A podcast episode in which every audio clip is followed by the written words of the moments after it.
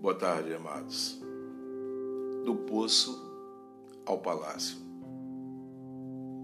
Tudo o que José fazia, ele deixava claro que não era por causa da sua capacidade, mas que dependia de Deus.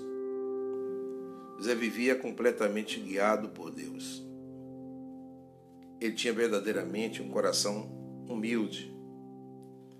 José fez o seu melhor como servo, como prisioneiro, como governador e como irmão. Aquele menino que estava em um poço sem água passou a ser uma das maiores autoridades do Egito. Deus agiu em favor de José. Ele não apenas passou pelo deserto, mas agora estava governando sobre ele. Ele estava na fama e o grande problema do sucesso é que o sucesso seduz. O mais difícil, muitas das vezes, não é passar pela dificuldade, mas passar pelo sucesso. A fama desse mundo nos distrai, atrai falsos amigos, dinheiro e pode nos corromper. José em nenhum momento deixou que isso corrompesse seu coração. Coração dele estava tão limpo que ele conseguiu perdoar os seus irmãos. Isso mostra o quanto José era maduro. Aqueles que antes queriam matar o caçula favorito, ao final estavam clamando para ficarem no lugar de Benjamim.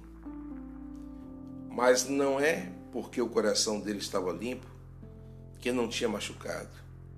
Pode até haver a dor, mas não podemos ter raiva, querer vingança ou nos acostumarmos com a nossa arrogância e ódio. Imagine o quanto José não havia sofrido. O coração estava machucado, mas ele manteve-se íntegro. José não era amargurado. Nós também já passamos por momentos difíceis, mas o nosso coração também não pode estar pesado por causa disso.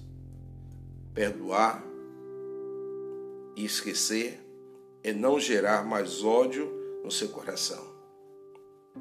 Ser feliz não significa não passar por histórias tristes, mas sim aprender a não viver a tristeza dessas histórias pelo resto da sua vida.